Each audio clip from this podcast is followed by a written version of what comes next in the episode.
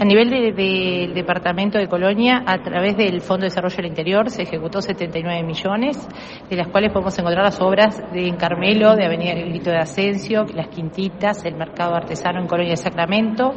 eh, Avenida Valle Ordoña Nueva Albesia y también eh, la Plaza de Miguelete. Eh, también estamos hablando de que a nivel de los municipios, del Fondo de Incentivo a la Gestión Municipal, se ejecutó 82 millones, de los cuales también hay obras muy importantes a través de los municipios, sobre todo lo que tiene que ver con la parte de alumbrado, el, el tema de generar cordón cuneta, pavimentos, más allá de otros, otros proyectos este, también más sociales, y bueno,